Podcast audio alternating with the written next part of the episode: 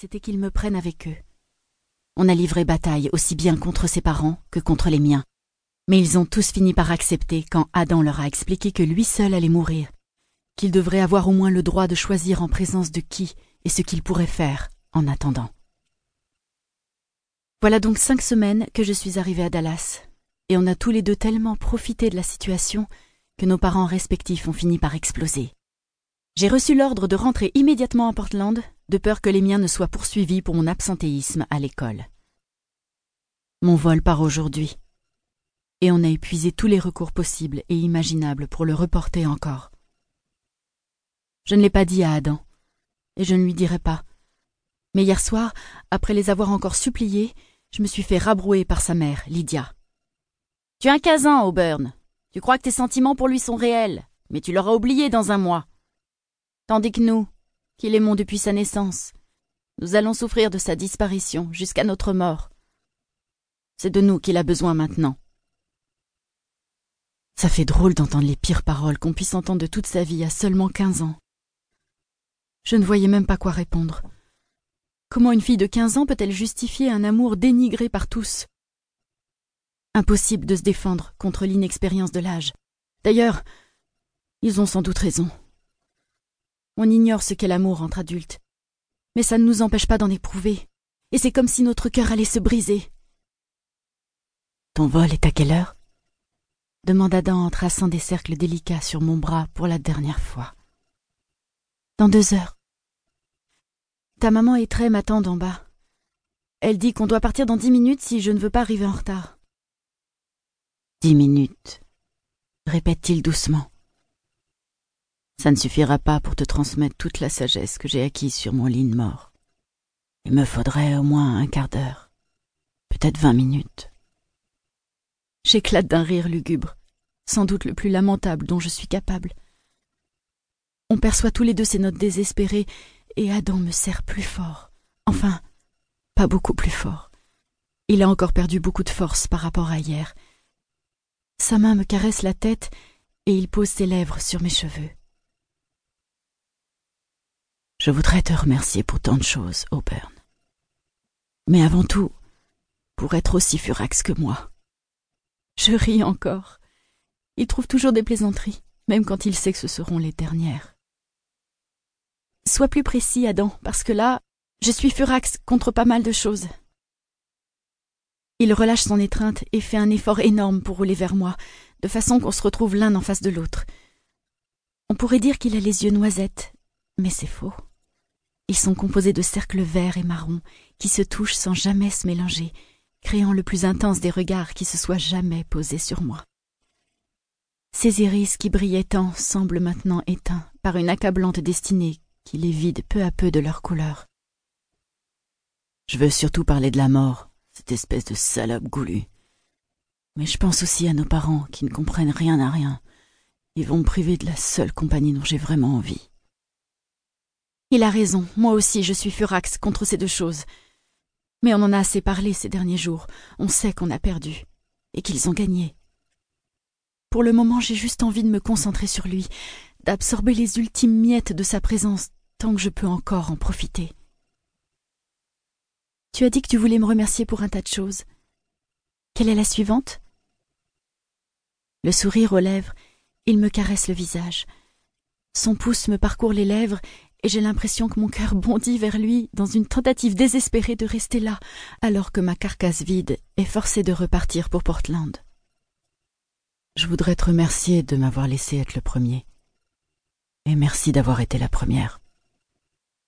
Brièvement, son sourire n'est plus celui d'un garçon de seize ans sur son lit de mort, mais celui d'un bel ado vibrant et plein de vie, qui évoque ses premières expériences sexuelles.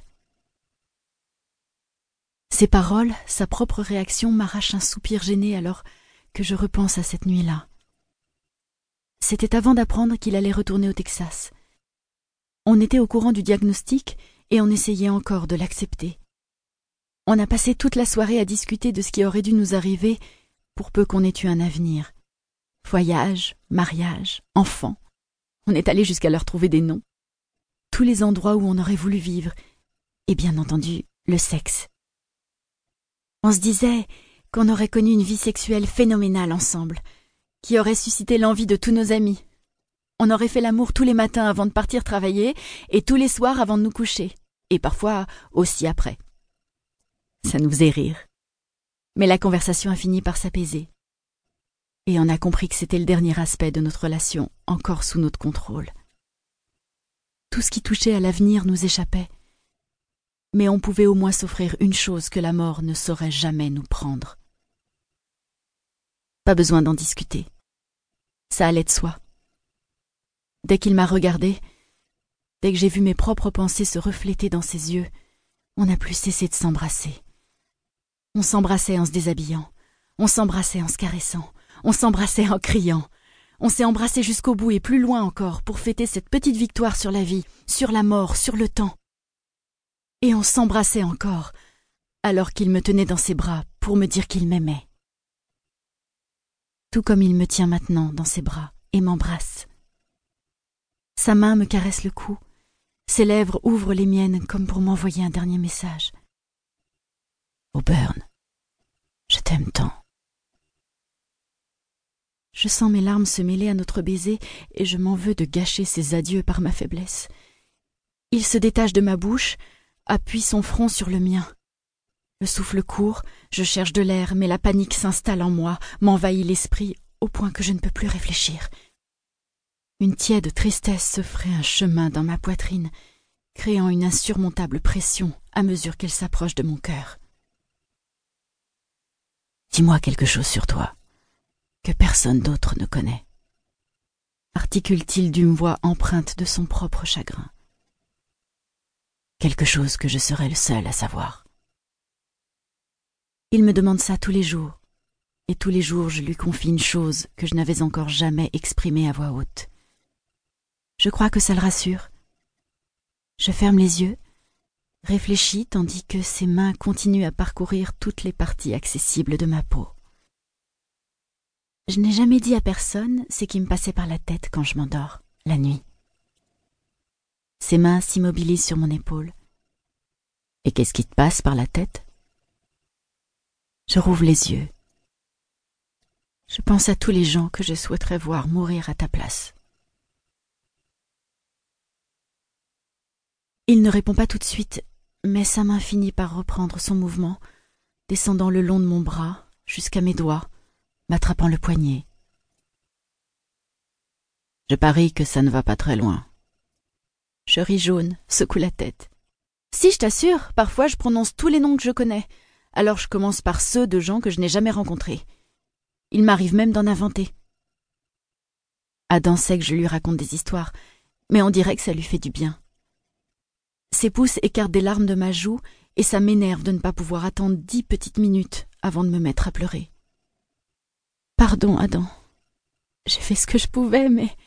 Si t'étais reparti aujourd'hui sans pleurer, ça m'aurait anéanti. Je cesse de lutter avec les mots et plonge dans sa chemise pour mieux sangloter, alors qu'il me tient encore dans ses bras. À travers mes soupirs, j'essaie d'entendre les battements de son cœur.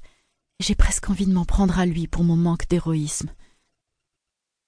Je t'aime tellement, souffle-t-il d'un ton marqué par la peur. Je t'aimerai toujours, même quand je pourrai plus. On s'accroche l'un à l'autre pour partager ce chagrin si fort qu'il coupe toute envie d'y survivre. Je lui dis que je l'aime, parce que je tiens à ce qu'il le sache. Je lui dis que je l'aime encore. Je n'arrête pas de le lui dire, plus que jamais. Et chaque fois, il me le dit, lui aussi. On se le dit tant que je ne sais plus qui le répète après l'autre, mais on continue encore et encore jusqu'à ce que son frère, Très, me touche le bras pour m'annoncer qu'il est temps de partir. On se le dit encore en s'embrassant pour la dernière fois. On se le dit encore en s'étreignant. On se le dit encore en s'embrassant de nouveau pour la dernière fois. Je le dis encore. Chapitre 1 Auburn Je sursaute sur ma chaise quand il m'annonce le montant de ses honoraires. Ce n'est pas avec mes revenus que j'aurai le moyen d'y faire face. Je lui demande vous avez un barème progressif? Les rides autour de sa bouche se creusent alors qu'il s'efforce de ne pas froncer les sourcils. Il croise les bras sur le bureau en acajou, joint les paumes en pressant ses pouces l'un contre l'autre. Auburn